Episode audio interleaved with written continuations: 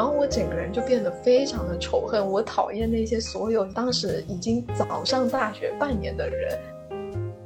到最后，隔壁班的男同学还来问我们班的女同学说：“哎，那个朱同学那家店是他开，是他们家的吗？为什么每天都去吃那家店？”但是我也没有时间理他们，因为我真的就是很认真的在复仇。我另外还有想到，就是小时候讨厌的很多同龄人。其实是我，我害怕他们讨厌我，我才讨厌他们的。因为如果我喜欢他们，他们讨厌我的话，我就会很受伤。那如果我也讨厌他们，他们讨厌我，那就抵消掉了。如果我们讨厌他人，但是没有实际上告诉别人的话，其实不会真的对别人造成伤害。但是如果我们讨厌自己的话，就会日日夜夜想到这件事情，就折磨自己。讨厌的情绪似乎有一点点像是弱者的呐喊。哇，这是什么自我救赎的一期？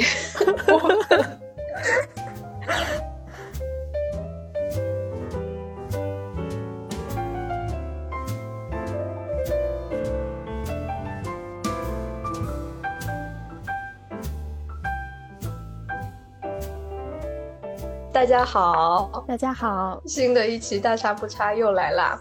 今天我们想要聊一聊，嗯，一些关于阴暗面的感受，主要是讨厌别人、嫉妒他人，还有讨厌自己这种 黑暗的心情。是的，为什么要聊这个呢？一方面，因为我们已经。在家待了，我快待了两个月了，嗯，都没有出门，嗯嗯，觉得很难受，需要一个情绪的出口。另一方面，我们掷骰子选到了这个题，所以一开始也没想到能够讲这么多，但是后来发现实在是很多可以讲的呢。对我们写了满满的两页吧，大概 大概有三千字吧。所以我们就先，呃，假装随意的开始聊一聊各自比较讨厌的人的一些印象吧。嗯，我其实聊到讨厌这个话题，第一瞬间想到的还是小时候的一个朋友，呃，好像有在之前提到过，就是小学里面别人看起来我们是最要好的朋友，但是他也是我最讨厌的人。哦，呃，感觉这个还蛮奇怪的，就是虽然我们每天一起上学放学，然后一起去参加兴趣班、画画什么的，但是我暗地里就是恨他恨得咬牙切齿的那种，甚至还会跟其他的朋友去结盟，就是地下结盟，然后一起说他坏话。哎呀，说这个有点不好意思，就是觉得自己好阴暗。嗯，讨厌他是因为他说话很伤人。呃，有一个事情，我觉得现在想起来很魔幻，以至于我都不知道是真还是假了。就是有一天有人说他的脸上有脏东西，然后他就拿我的手去擦，就就当时就觉得啊，好诧异，然后又居然自己也懦弱到不敢说不。哦，所以。为什么还会继续做朋友？也是因为我当时的性格特别的懦弱，然后也不知道怎样去处理这样的关系，怎样去表达自己的不满吧。哦哦，然后所以就会超级讨厌他。我记得之前你有说，你就是你们会一起去上画画班，然后他都是抄你的。对，是的，是的，是的，对这个行为不太满意，然后连带着也对这位这位好朋友可能已经给他带入了一个邪恶的形象。哦，也可能是因为我把他描述的太邪恶了，我现在只能记得他不好的东西。居然，我也有，嗯，我觉得小学、初中、高中的时候都还蛮多，可能每换了一个班，我就会有一两个特别讨厌的人，然后他们通常都是。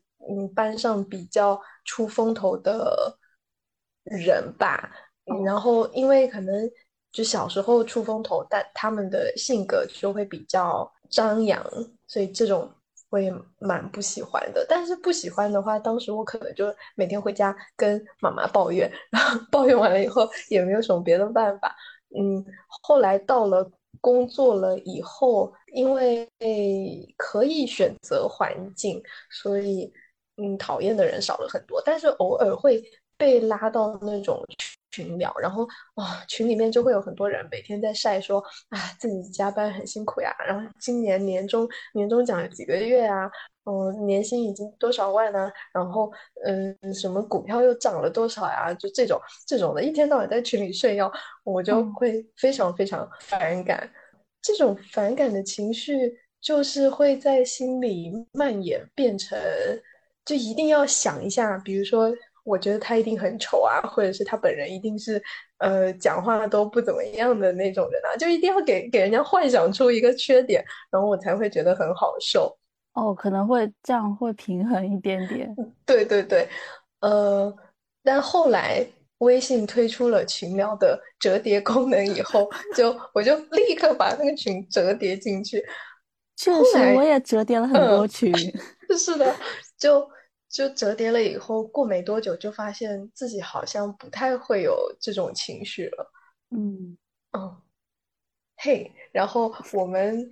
除了要讲一下可能大家讨厌的人事，以及就为什么讨厌，然后我们还会把讨厌的情绪再稍稍的梳理一下，因为讨厌其实是一个很大的词，它里面会有啊嫉妒啊、比较啊，以及就可能自己有一些潜在的需求没有被满足，反正我们大概梳理了一些吧。接下来就是会展开讲讲。是的，我们先聊一聊可能跟讨厌最相关的一个词，就是嫉妒。嗯嗯，因为我感觉我们有讨厌的很多人，都是因为他身上有我们想要但是没有的东西。这个可以差不多画一个约等号吧，就是其实就是嫉妒他，所以就会产生对他的讨厌情绪。对。就是以我那个群聊的例子来说，其实每次他们可能在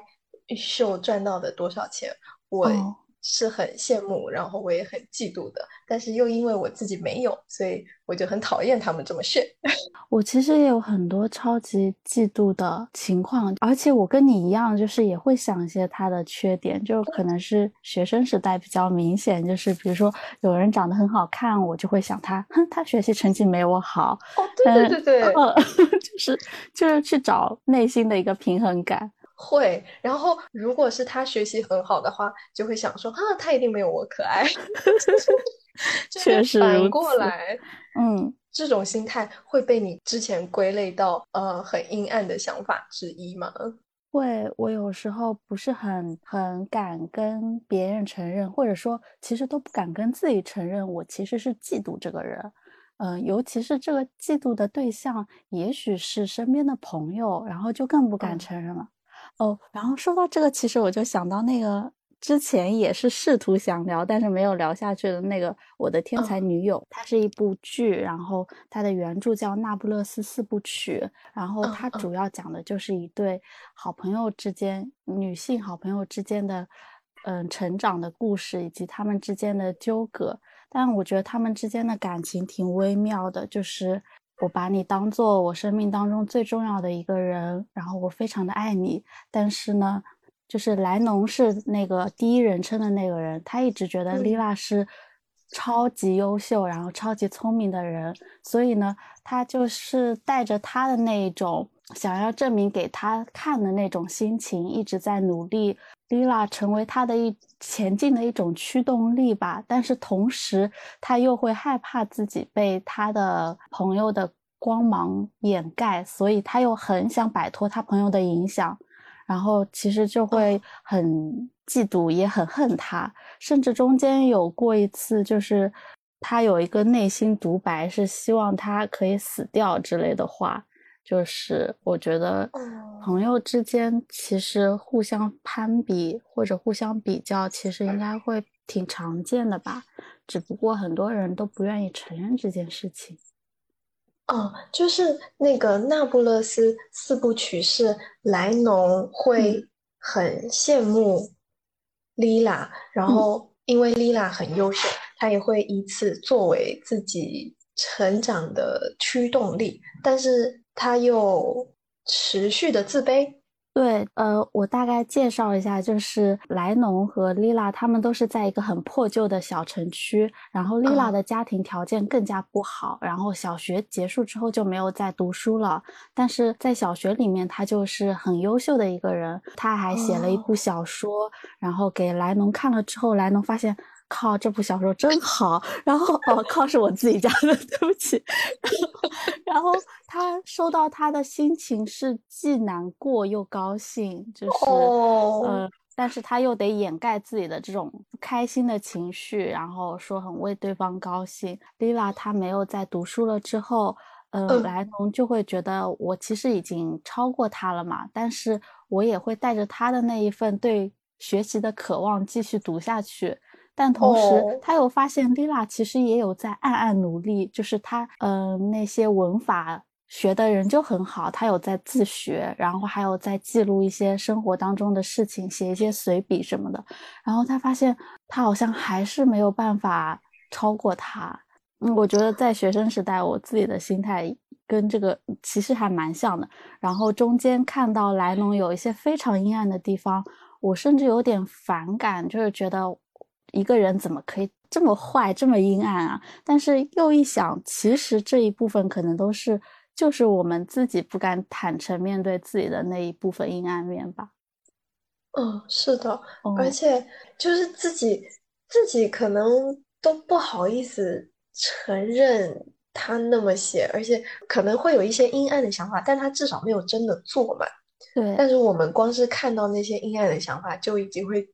避之唯恐不及，是就是感觉这种负面情绪好像都没有被大家好好的摊开来去看，或者是去说。嗯，但是越压抑人就越扭曲啊。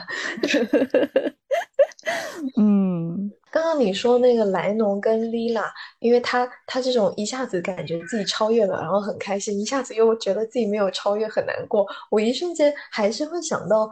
嗯，大概小时候可能初中、高中吧，因为我妈妈呃上的学校很好，然后她也很聪明，就可能不管跟他说什么事情，他都可以理解。所以有一阵子我就会很希望自己赶快读书去超越他，然后最好是说一点他不懂的东西。但是好像不管最后说什么，就他都是还是懂的，我就会觉得很烦，就 就是。就是理论上，嗯，对，理论上，如果我说了一个东西，呃，很少人能够理解，而他作为我的亲近的家人可以理解，理论上我应该要感到很开心。但是就是这种竞争的意识太过强烈了，所以，嗯，就反而会觉得很烦躁，就会觉得，哦，我都看了这么多书，怎么还没有超越？嗯，会不会他也在夜里默默的补课？因为年纪差距就在那里啦。我是觉得小时候一定是没有办法那么快的超越啊。可能可能如果说两个年纪差不多的人，这种忽上忽下的比较会更加的明显。但是对小时候的我来说，那种忽上忽下，完全就是我自己臆想出来的。就是因为其实不管怎么样，他应该都是呃各方面的水平都更高一点。嗯，压制性的优势。对对对对对。但是但是小时候还是会因为竞争没有赢，所以会把这种没有赢的心情归到他人，就讨厌他人的心情。嗯，然后像你说。呃，这种朋友之间的嫉妒，我之前就是因为微信群聊折叠了以后，发现自己没有那么常去嫉妒别人，就是好像有意识到说，其实因为就是因为人家跟我不太熟，然后我也不知道他们到底实际上过得怎么样。嗯，那如果是我身边的朋友。他非常努力，最后赚了钱，我就会蛮开心的。因为我觉得可能比起开心，更多的是一种敬佩，就会觉得他得到我想要的东西是他应得的。哦，就是你也有看到他背后付出的东西。嗯，就像其实有时候在朋友圈看到，经常有发很多，嗯，自己过得非常光鲜亮丽的，呃，那些瞬间。就如果可以看到他们其实生活，他们只是隐去了生活当中不那么如意的，然后或者说为此而付出的东西，可能心里也会稍微好受一点，或者更理解他们一点吧。对，但是我好像也能够理解自己为什么以前都只会被别人光鲜的一面所迷惑。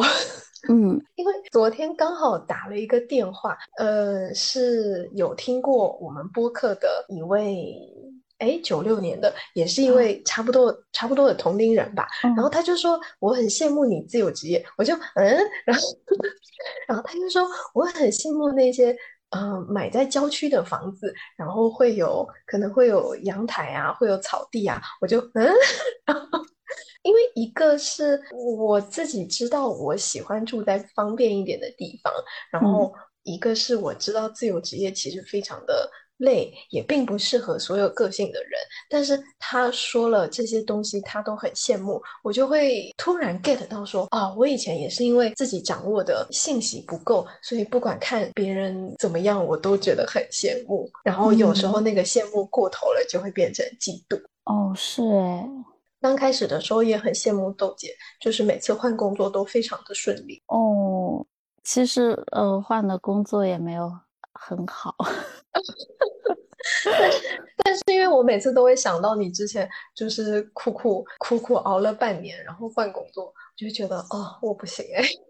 哦对，从想要换工作到真正换成工作，中间可能经历了还蛮多失败的经历。我记得去年其实三四月份我有在跳槽，准备跳槽，但是没成功，大概有持续。两到三个月时间，基本上晚上都在改简历和投简历和准备面试，有偷偷跑到各种地方，什么楼下会议室啊，然后楼下的那个小花园啊，就是在冷风当中视频面试，还有偷偷下班去面试。但是那两三个月就是打水漂，就是一份工作都没找到，然后就继续干下去了，苟下去。哦。对，就是但凡知道了朋友们背后的努力，就就像是对啊，你的努力都是以月为单位，然后可能一个月、两个月，然后就变成六个月，我就会代入一下，我就完全没有办法嫉妒，就会觉得 Oh my God，这都是我做不到的东西，我就就会非常坦然，就会觉得不管不管朋友这样的付出后面得到了什么，那都是他们应得的。嗯。感觉这样心态会平和好多。嗯嗯嗯，小的时候嘛，因为也没有想这么远，所以可能就只能够疯狂嫉妒他人，无能狂怒。是的，这也是一种一种抒发。对，而且那种嫉妒可能会让你变得更好，也说不定。像像那个莱农，是不是也算是某种程度上，他就是想要超过莉拉，所以他就很很努力。有有有，其实我看第一部和第二部的时候，明显感觉到他就是为了 Lila 而前进的。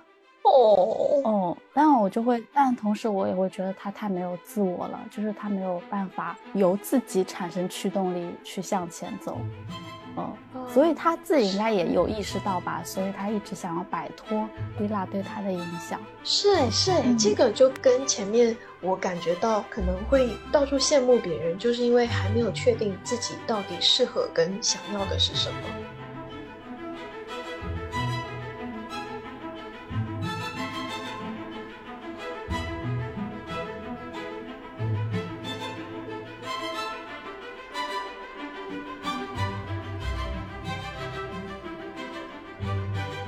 嫉妒的话，嗯，可能一般就是会整个人都嫉妒上去了，就那个那种情绪很容易就上升到所有他这个人的所有部分，然后我会有一些很讨厌的行为，可能就是就不管他是谁，但是他突然出现这个行为，我就会一下子不想要跟他好好说话的那一种。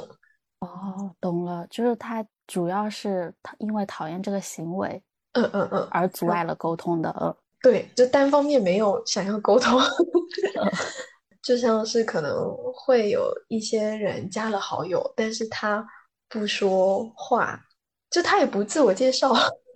哦，我不知道，就是我们接下来是我需要先去嗯开启这个对话吗？但是我又会觉得没有必要，因为我我又不知道要跟他讲什么。如果他不告诉我他是谁，然后还有就是可能嗯，可能就是。工作的时候抠一些很细的细节，但是我单方面的没有 get 到那个细细节的重要点。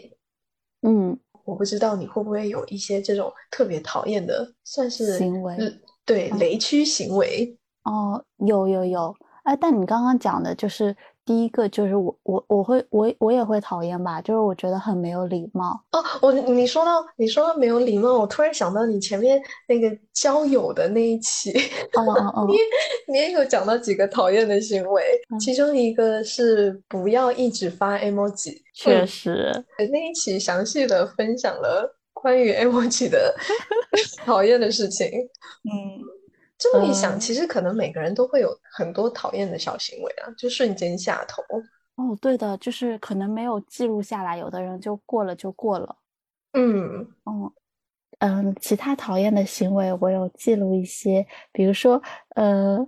哎，感觉我很龟毛，就是嗯，之前之前就 之前跟同事一起吃饭，然后我就特别不喜欢坐在某一个同事的对面，因为他会翘起他的二郎腿，虽然他的腿不长，但是他的那个姿势就是会占据很大的空间。就对面的人就是会被他踢到，而且他自己没有感觉。嗯，我一般和他面对面坐的时候，我都会挪到角落，然后把我的腿放在边上。其实有讲过吧，就是类似说啊，你踢到我了，呃，他就会说啊，对不起。然后第二次吃饭还是会照样出现这样的行为，所以就会，呃，好讨厌啊，内心就是呐喊，我不要坐他对面。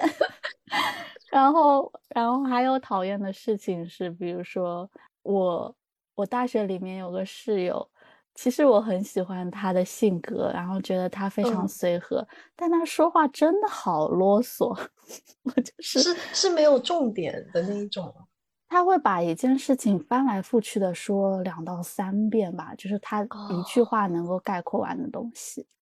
可能一开始刚见面我会很热情，到后来我就只会变成嗯嗯对哈哈哈，基本就在敷衍，嗯，说话有点水，对，但是我不讨厌他这个人，只是讨厌他这个说话方式吧。然后呃。我记了好多耶，因为我还我小时候在呃县城，然后还有那个奶奶家在乡下，就那种熟人社会，我就特别讨厌那些。奶奶辈或者大妈辈的人就在背后讲闲话，你们家发生了什么事儿，就是可以传遍耶，就很讨厌，然后会传回来，然后传回来之后事情就会变了个样，那我就很不喜欢，这也是我很不想要回到小地方的一个重要原因吧。啊，那个时候我还很讨厌我弟弟，嗯，他他会在爸妈还没回来的时候偷偷看电视。然后听到那个走楼梯或开门那个锁插进门孔里的声音，他就会立马关掉电视，然后跑到楼上，然后等他们进门之后，还要再从楼上慢悠悠的下来，就装模作样的说：“啊，你们回来了。” 我就在我的房间里面静静的看他演戏，我也非常讨厌这种行为。嗯，哎呀，一下子说了好多。但你的你的讨厌都是有理由的，就我代入了，我也会觉得很烦，就不喜欢。而且像你讨厌弟弟是有一个具体的场景，然后你一这么一说，我才想到我很小的时候，可能就小学，我有没有来由的就讨厌过我的弟弟妹妹。因为觉得他们可能分散了家里长辈对我的关心，就他们其实并没有做什么事情，他们只是还是一个小婴儿，但是我就很讨厌。嗯，会，哎，我想到我的外甥和外甥女，呃，我外甥非常讨厌他妹妹吧，也不是非常讨厌，我觉得小朋友小朋友的讨厌或者喜欢都是非常未经处理过的，对对对，就是直觉的感觉他。妹妹抢走了原本属于他的东西。哦，是的，是的，是有种喊着说：“我讨厌妹妹，我最讨厌妹妹了。”但是转眼就也会变得很好。哦，突然觉得为什么我们小的时候就要处理这么多很复杂的情绪？嗯，就小时候可能没有太太会处理，然后就直接把它表达出来，或者把它压抑在内心。嗯，嗯，是会翻来覆去的咀嚼。是，而且像你说的那个讨厌，嗯，邻居嚼舌根，这个这个我之前一直都只有可能在小说或者是在别人的微博里面看过，但是一直没有说可能真的套用到了那个情景里面。可能台湾要嚼舌根的话，不会再。就是传 回去到本人那边，就大家可能会偷偷的讲，但是表面上不会那么的夸张。然后我就觉得，哦，天哪，好好讨厌啊！哦，是，就这个这个讨厌对我来说会变成一种熊熊燃烧的怒火。可是也没有办法，如果别人嚼你舌根的话。嗯，就可能我不太会重视面子，但是我会做出一些行为，让他们知道这个嚼嚼舌根是不好的，这样子。嗯嗯，像这种会 燃烧起熊熊怒火的行为，还想到我们最近就前两天，我们这个房子要续租，因为也没时间去看别的房子嘛。所以，嗯，住着也挺好的，就要续租。结果，嗯，中介说再续租的话，就续签一年，要再加一年，嗯，四点八百分之四点八的服务费。哎，就是什么都没有做，哎，然后又要给他三千多块了，就觉得很奇怪。但是因为查了一下，发现好像大家都是这样的。我爱我家续签要再花四点八，大家要记得一下。然后。可是你们那个既然是中介的话，他不应该第一年签好之后就你们直接跟房东对接了吗？就中介退场？嗯，这好像是中介的房子，哦，就是可能中介先跟房东签过了。哦，原来是这样。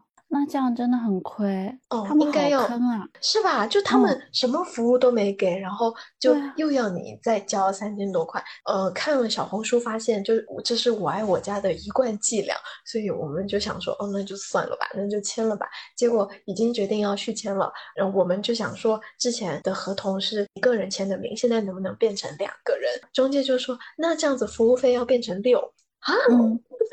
就是为什么这个行为要变成就是要加价呢？然后这个加价乘以我们的房租，这样子就变成要多了将近八九百块钱，嗯，就觉得不能理解。之前。是琛很跟中介去联系的，然后他截图给我看，我就那个 无名的怒火在那边燃烧，我就觉得不行，我一定要告诉他这样子是不对的。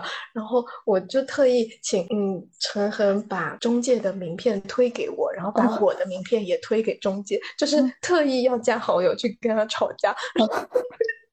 反正我就问问中介说这是为什么要加价，他就说什么新呃系统这样子会判定这个是新的合同啦什么的。我就说那这个系统难道不是为了人服务吗？要是系统不行，难道你不会线下签吗？那现在你不能线下签，难道是我的问题吗？反正就给他讲了一通，他大概就是知道讲不过我了，所以他才最后就没有加讲。然后哦，但是同时我也有问了。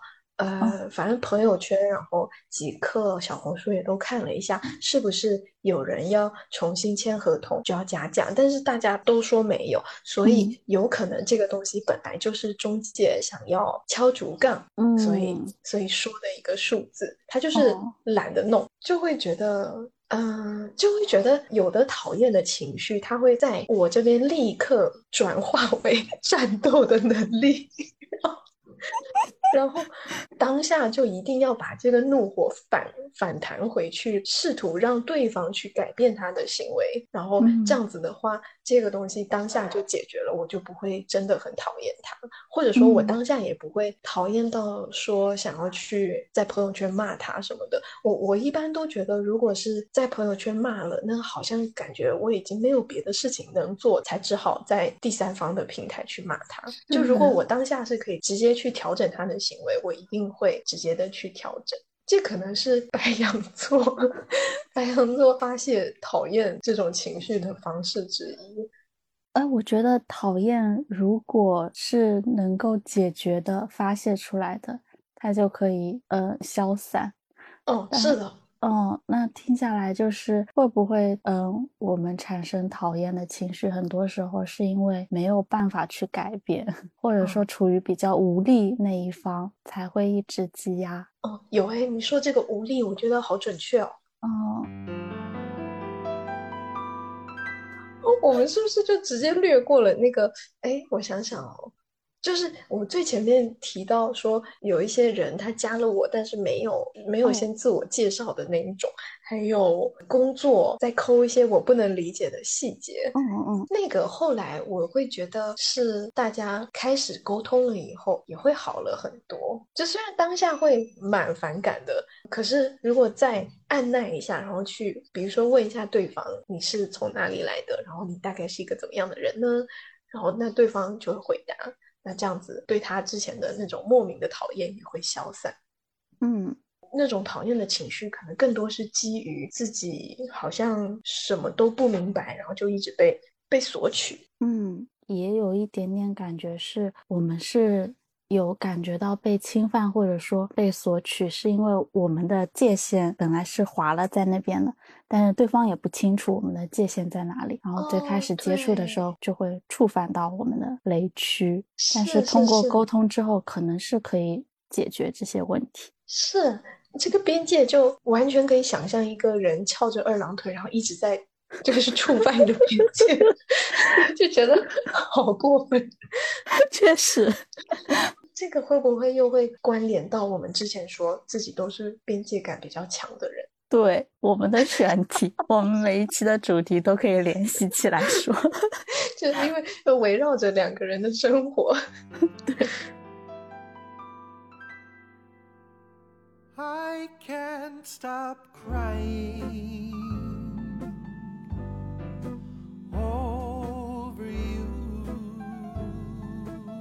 下一趴的话就是一些比较无助、无力、失望的讨厌。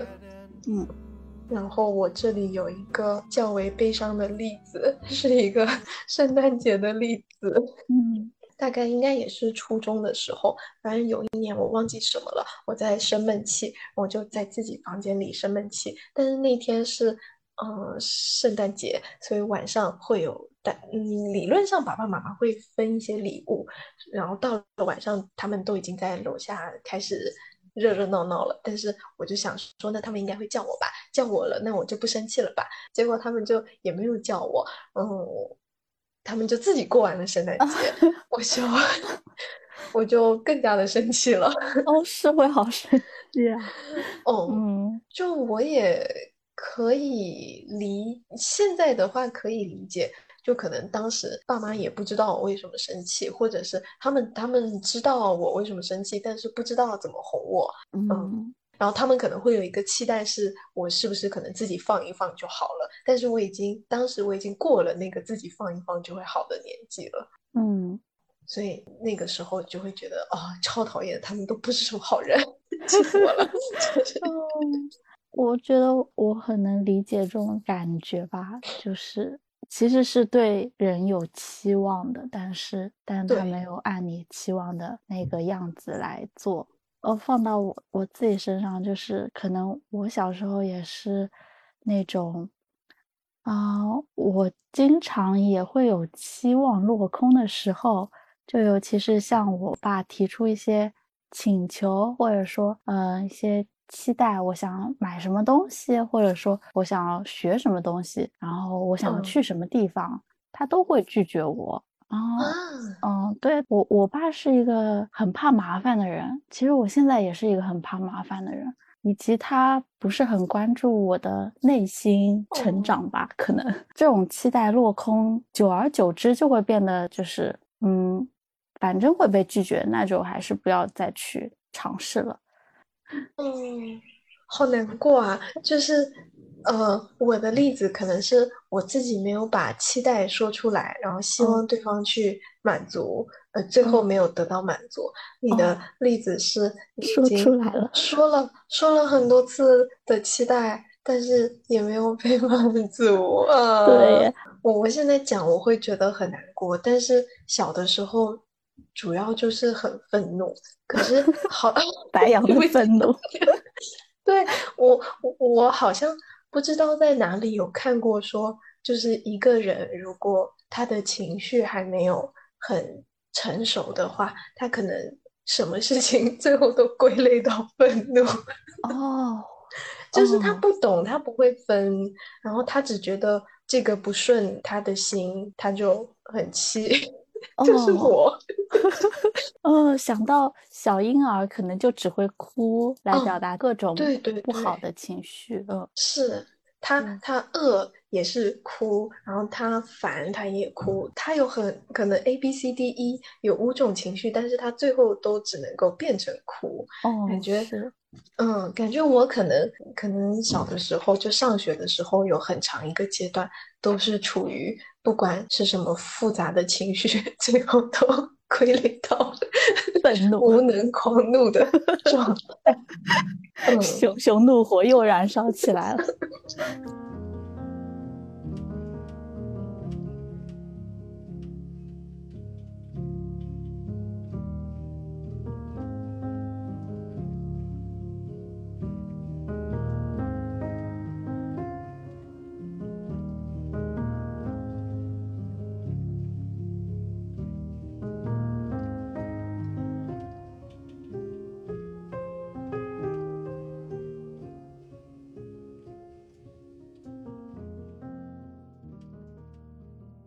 我另外还有想到，就是小时候讨厌的很多同龄人，其实是我，我害怕他们讨厌我，我才讨厌他们的。然后我就在嗯重新回过头去思考了一下这种想法，呃，其实应该算是一种自我保护吧，因为想要减轻他们讨厌我。带给我的伤害，因为如果我喜欢他们，他们讨厌我的话，我就会很受伤。那如果我也讨厌他们，他们讨厌我，那就抵消掉了。哦，对，这种情况，如果这个人 A 跑来跟我示好，或者说跟我嗯好好的聊聊天什么的。然后我就会瞬间对他产生改观，然后我就不讨厌他了。哦，好可怜啊！我 这这个是你当下就知道的吗？还是就是你最近然后想了一下？我当下就知道，我对他的讨厌其实是害怕他讨厌我。哦，天哪！因为有实际的例子，也有发现，我就是内心对他有很多，嗯，怎么说，嫉妒也好，讨厌也好，有很多情绪。但是如果某天他朝我笑了一下，或者说跟我打了个招呼什么的，我就会觉得，哎，他一点都不讨厌了。主要出现在小学和初中。哦，那你真的好早熟啊？是吗？但是好卑微啊。就是好，现在好像可以理解说，为什么早熟的小朋友会更加的嗯难过啊？因为可能过早的就感受到很多复杂的情绪，但是又没有什么可以行动的方法。对，其实是挺敏感的，但是又不知道怎样去处理。对你说这个，先讨厌别人，以防到时候被别人伤害。我想了想，我小时候也是这样，但是我是大概。一分钟之前发现的，突然意识到自己上了一堂课呢。天呐，呃，但是发现这个之后，会不会给之后产生这种情绪有所帮助呢？应该但现在其实还好了。嗯，因为现在也不太会真的很讨厌一个人。对，然后也不是那么的在意别人讨厌自己。对，因为小的时候可能一个班上就只有那么几个能玩的嘛。那要是有人讨厌我们，那他们肯定还会再去跟别人说。圈子小，然后大家都聚在一起。就如果现在的话，嗯，如两个互相讨厌的人就自动远离嘛。啊，还是有点难过。我记得好像在也是在学生时期的那一期，然后我有说小时候本来是三个人，小学我们三个人玩的很好，但是忽然他们两个就不跟我玩了。哦，就那个时候我记得我说的是，但是我也没有很在意，我就也讨厌他们。我就好像就换了个班吧，因为就我们每两两年会换一个班，就我也没有真的很放在心上。但是现在想想，当时应该就是立刻用讨厌他们的情绪去抵消掉他们讨厌我的那个情绪了。哦，嗯，然后好难过。是的，一直到高中，高中的时候，那个最好的朋友不是叫蓉蓉嘛？然后蓉蓉还有听我们那一期，哎，蓉蓉好像每一期都有听。好，那现在又要黑蓉蓉了。然后呢，因为蓉蓉在高中是，哎，蓉蓉一直都是很受大家欢迎的女生。然后高中的话，我可能玩的好的可能就她还有小玉，然后可能就两三个。但是她可能跟所有人都很好。然后每次看到她跟别人笑得很开心的时候，我也会，呃，就很讨厌。嗯，也说不清是讨厌还是嫉妒。但是那个时候就会强迫自己说，呃，反正交朋友也不是高中最重要的事情，嗯就会有那种自我保护的想法，去远离他。呃，也不能说他给我带来的伤害，就是我我自己感受到的伤害。嗯。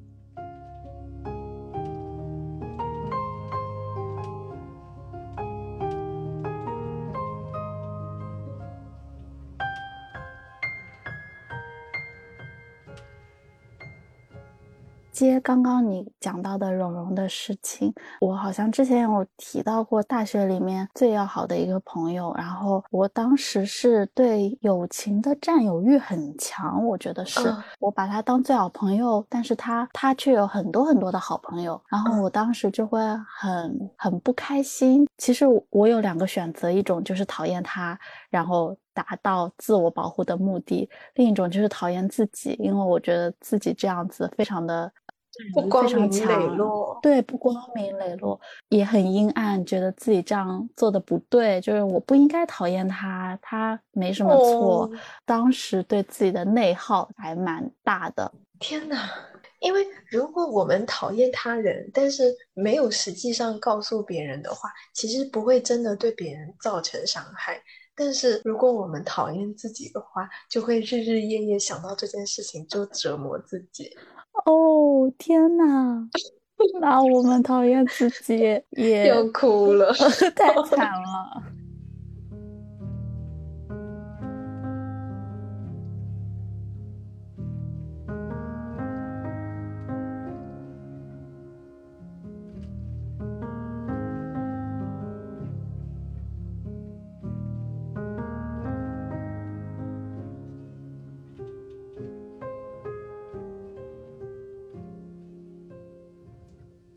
我主要也是在跟别人比较，发现自己比不过的时候，就嗯，一方面就是会嫉妒别人，然后一方面就是会觉得自己怎么都不行。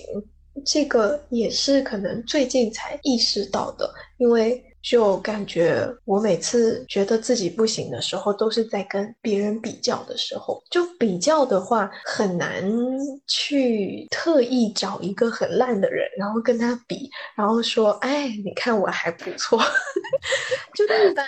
一般都是别人太耀眼了，而且可能像刷朋友圈啊，或者是看到文章啊这种这种比较高光的时刻嘛，然后拿拿很普通的自己去跟这样子的人比，就怎么比都会觉得不 OK。可是我最近才发现，说老是觉得自己不 OK，其实是自己一直没有养成。嗯，就是我判断 OK 跟不 OK 的标准，好像都是基于跟他人比较，就我没有自己的一种尺度，而且。我其实也做了很多事情，但是我好像就不会觉得自己可以休息一下，或者是觉得自己可以夸夸一下自己，就觉得对自己非常严格，也是算是自我厌恶的一部分吧。嗯，会。但是如果把这个比较变成和以前的自己比，会不会觉得稍微好一点点？好像会耶，好像会好很多哎。哦，虽然可能如果是用写的话，就说不要跟别人比，要跟昨天的自己比，这样子写好像会很鸡汤。可是的，你就刚才那个语境下说出来，我就会觉得哦，对，好是一个很棒的方法，完全就可以建造出自己的一个尺度了。啊，这是什么自我救赎的一期？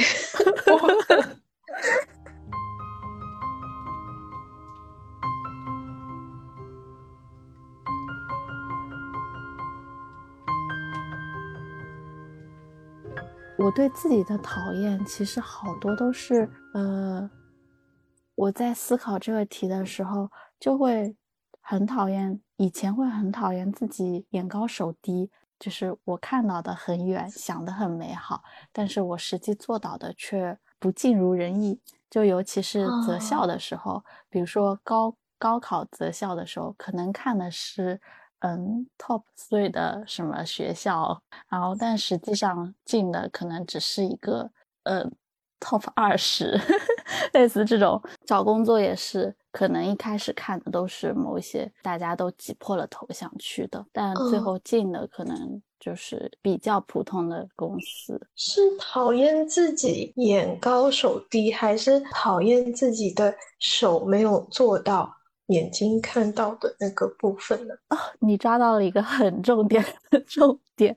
我以前会觉得是手没有够到眼睛的部分，那我就要更努力。但是最近慢慢觉得，产生这些负面情绪的来源是眼睛太高了。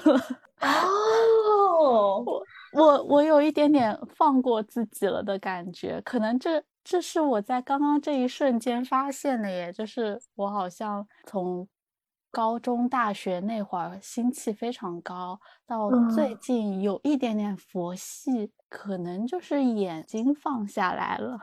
哦，调整了眼睛的尺 度，确实，感觉眼高手低四个字完全可以概括我刚刚讲的 一大串。是哎。但是其实你继续保持眼睛的高度，然后让手一直往上勾，那样才是可以进一直进步的动力啊。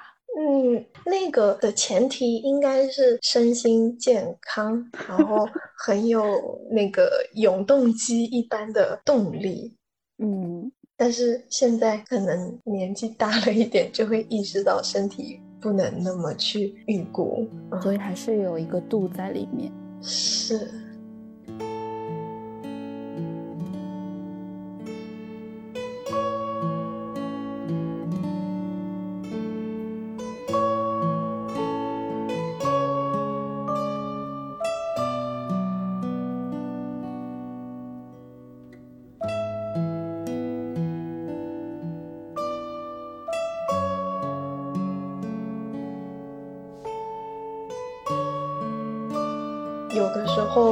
方面讨厌自己吧，一方面也会讨厌跟自己很像的别人。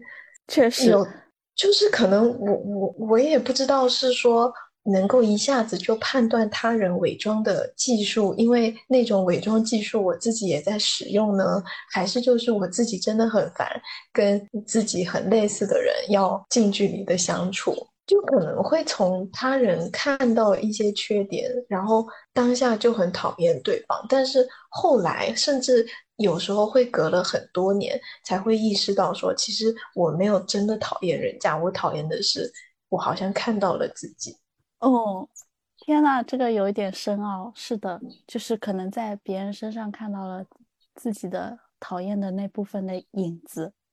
嗯。这个我记得，就高中的时候，我有一个最讨厌的女生，讨厌的程度就是我每天回家都要跟我妈说一说。到现在，我妈都还会说：“哎，你以前不是最讨厌那个谁谁谁吗？”就那个女生，可以简介一下，她就是非常的呃，她想要什么东西，她就会直接说。她可能嗯，看书也蛮努力的，然后反正他就一直都蛮努力的啦。他不是那种昨天看了一晚上书，硬要说昨天没看书的人。但是他是，要是昨天看了一晚上的书，他就一定会到处说：“我昨天晚上看了一晚上的书。”就是这种比较把欲望写在脸上的女生。嗯，然后他现在也是有在一边做自己的品牌，然后一边在经营 Instagram。后来我忘记干什么了，有一天就看到他的 Instagram，我其实一直都没有追踪他，因为就真的看了不开心。后后来突然意识到，我我是讨厌看到他，然后就想到其实自己也非常的拼命。我其实并不喜欢看起来很拼命的样子，我喜欢假装自己很轻松就获得了，对对对，获得了很多东西。它太过于真实，导致了我的反感。但是我并不是在。反感他，我其实现在甚至可以说我很钦佩他，但是我就是反感那个一天到晚加班，然后还不告诉别人我在加班的我自己。哦，你看，直到现在，我其实到昨天为止，我已经连续工作第十一天了，然后这是我第二次连续工作十天以上，中间仅仅隔了三天。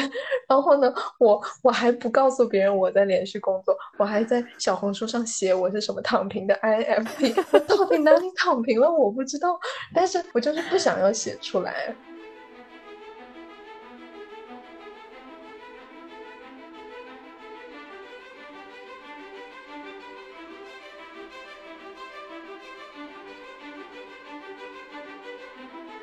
我们可以聊熊熊燃烧的怒火了吗？我期待很久。明面上很期待熊熊的怒火，实际上你根本就不会去跟别人吵架。对，我每次都会想到你之前说你会站在路口自己跺脚。这么一想，我这个人好复杂呀。我 我也是这一次聊天，我真的意识到自己有很多很纤细的情绪，在在愤怒底下有很多东西。好深度，好那个，最后分享一下。嗯，我大概高中的时候，我有意识到说，某种程度上讨厌的情绪，可能就有点像是莱农和莉拉，嗯，就莱农为了要超过莉拉，他就会疯狂补课、疯狂念书的那种感觉。我具体感受到这种力量是高考的时候，因为我们高考可以考两次，一次在寒假。就过年前一次是暑假，然后寒假那次我没有考得很好，因为我们班大概有最后是三分之一上了台大，三分之一上了政大，然后剩下三分之一分散在其他就都蛮不错的台湾的学校，然后那一次我大概就只能上政大。嗯，其实对于全台湾来说，正大是非常好的文科的学校，但是就在我们班大概就中间。我平常在我们班好像就倒数是固定第四名。然后我我其实能够上正大，理论上按照我之前的排名，我应该要快乐，应该要满足。然后正大实际上我也有很喜欢的科系，嗯，但是那天那个公布成绩的时候。有一个女生非常高调、快乐、激动的说她能上台大，嗯，然后那一瞬间我就觉得啊，你吗？那为什么我不行呢？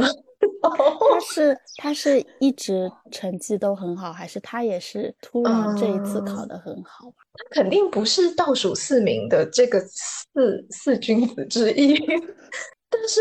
对对对，就其实理论上来说，他的成绩应该在我上面嘛，但是我就是莫名对，就是莫名的觉得，那既然他可以上，我为什么不行？那是一种带着对别人的蔑视，就是嗯莫名其妙的蔑视，然后就会觉得，那我一定要超越他。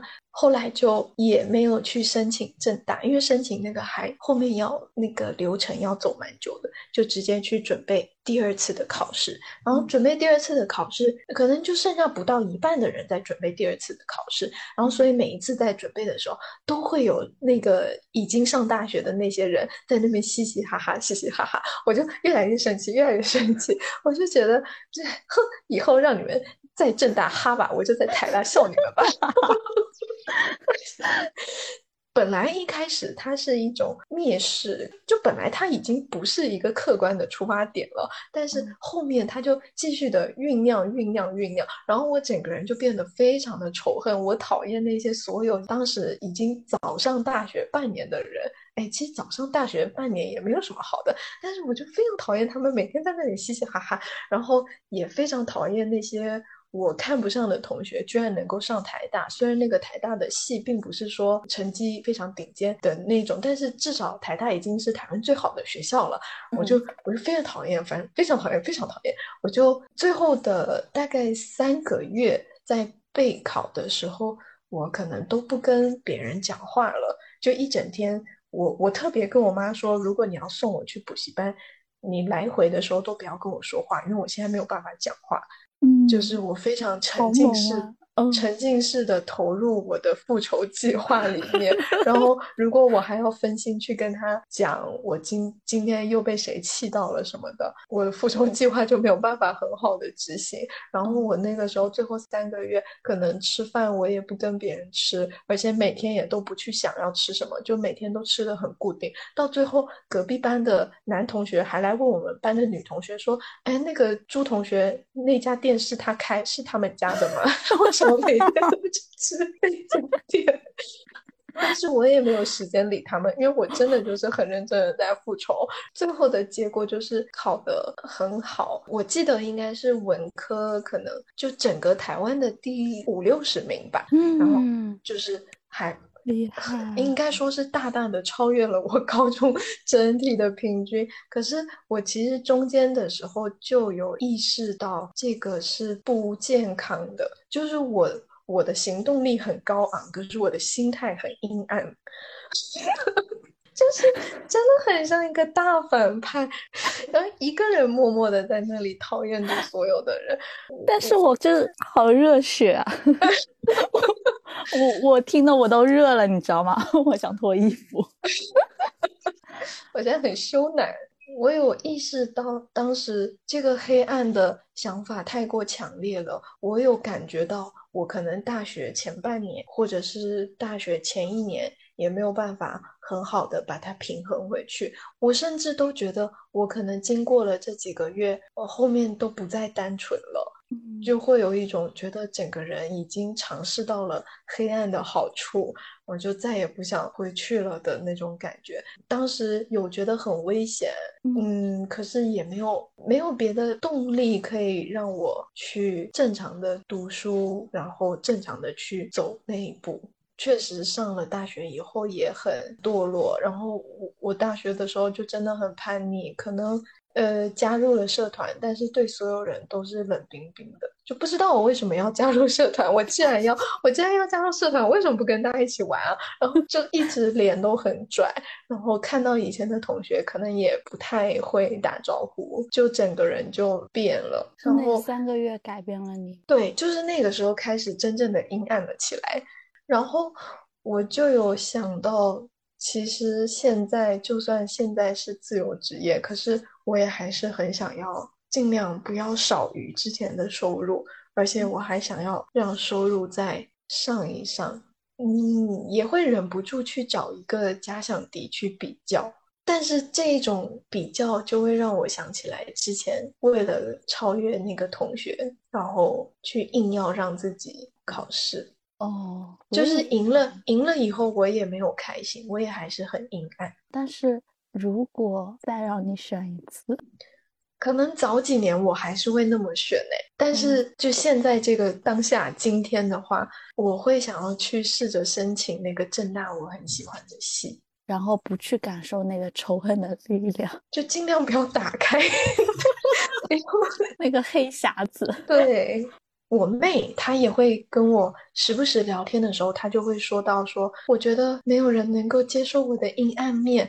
我以前可能也不能 get 到他说的是什么意思，可是就是这一次，因为有这个选题，所以我才真的好好想了一下，发现自己的阴暗面也确实是很恐怖。然后又想到他会那样子担心，就觉得也许每个人都多多少少有一些呃，出于一种不好的动力去前进的力量。嗯，我看到这一段关于仇恨的力量这一段，甚至有画面啊，就是动画片里的那种，它会冒出紫色的烟，确实就是很强大。能够把你带到一个以前想象不到的一个非常厉害的境界哦。如果你说眼高手低，如果这个黑暗的力量可以把你的手抬到眼睛的高度，就假设高考的话，或者是可能选工作的话，放到高考，我一定愿意啊，我一定。但是其实我高中的时候也会有仇恨的力量。但是可能没有那么的程度深，可能我当时就是想要离开家，跑得越远越好。这里面包含的一点点隐秘的仇恨的力量，是对于原生家庭和对于自己过去成长环境的不满吧。嗯，但是我没有做到你那么绝，就是事情没有办法做得太满。其实我也想过这个原因，我在给自己日后的失败找借口。如果像你当时那样全身心的投入去做这件事情，最后还是没有上台大，就如果我自己带入进去。那我就会觉得非常非常的沮丧，就是能力不行。但是如果我但凡再留一点点气孔，留一点点空间，最后没有上升太大，那我就会觉得，那一定是因为我的努力还不是那么够，不是因为我的能力不够。哦天哪！哦哦，好像扯远了，都不是在讲刚刚的那个。我我我自己是，反正上了学想要的学校以后也没有变开心，现在就会觉得说尽量不要用到这种仇恨的力量。但是因为现在如果不跟别人比较的话，我可能就只能够自己设定一些目标，然后自己再去缓慢的朝那个目标前进，那个效率就又会非常非常的低，但会稍微快乐一点吧。对，就心态上会健康一点。但这个可能就是要还要再去花很多时间去扭转，然后去养成习惯。嗯，刚刚听你讲这个之后，我又会觉得好像带着仇恨的力量去做某件事情，是会有一点点小扭曲，不止一点点，对自己的身心会有一点点伤害。是，然后会有，我觉得那个就是后遗症，会有很强的后遗症。讨厌一方面，呃，有的时候是我们情绪的出口，有的时候太过强烈的讨厌又会变成一种后遗症。但是讨厌本身就你会觉得有需要。嗯，调整或者改变其实结合前面讲到的什么嫉妒啊、失望啊、自我保护，刚刚也有提到，就是讨厌的情绪似乎有一点点像是弱者的呐喊。哦，正是因为你是处于弱势的那一方，你才会产生非常讨厌的情绪。不管是你发现对方比你好的地方，还是说你发现自己的期待被落空，或者说你感觉自己的。边界受到了侵犯，那好像都是发现自己呃有一个高下之分，就是没有办法了，对，才会去讨厌。对，这样的话，其实解决讨厌不应该说解决讨厌吧，要不就是你改变自己弱势的状态，要不就是把这个讨厌发泄出来。哦，是，讨厌只是一个果，要去改变的是因。嗯。那你还会觉得可能有有这些讨厌情绪的自己会怎么看这样子的自己呢？嗯。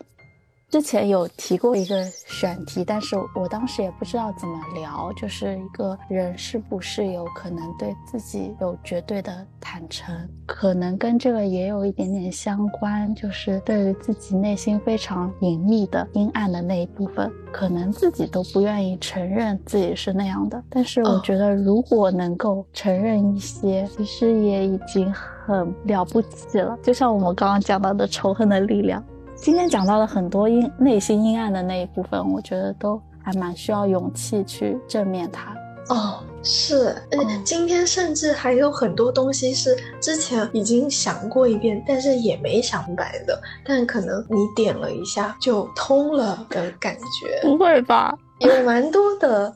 然后之前我也会担心说这一期会不会就聊得很负能量，但是因为想到现在已经关了两个月了，负能量一下也没有关系，嗯，所所以就觉得那这个题可以聊，但是现在。就可能说讲出来了，然后也分析了一下，梳理了一下前因后果，就好像完全可以理解当时会那么阴暗的自己，也也会觉得蛮心疼的。嗯，啊，就今天就是感受到了人性的多面性。是，以前我们每次讲一个讨厌的人，然后拉花就会说。也可以理解，当时我就对他这句话很不能理解，但是现在的话，我就会觉得哦，可以理解了。以后真的是也不会特别去讨厌有这么多阴暗想法的自己。嗯，没想到一个阴暗面的一期，居然最后落到了一个治愈的话题上。我们是不是聊了好久？好可怕！我不敢看时间。收尾吗？哎，没有时间哎。哦，一个小时四十五分钟。好，那拜拜哦。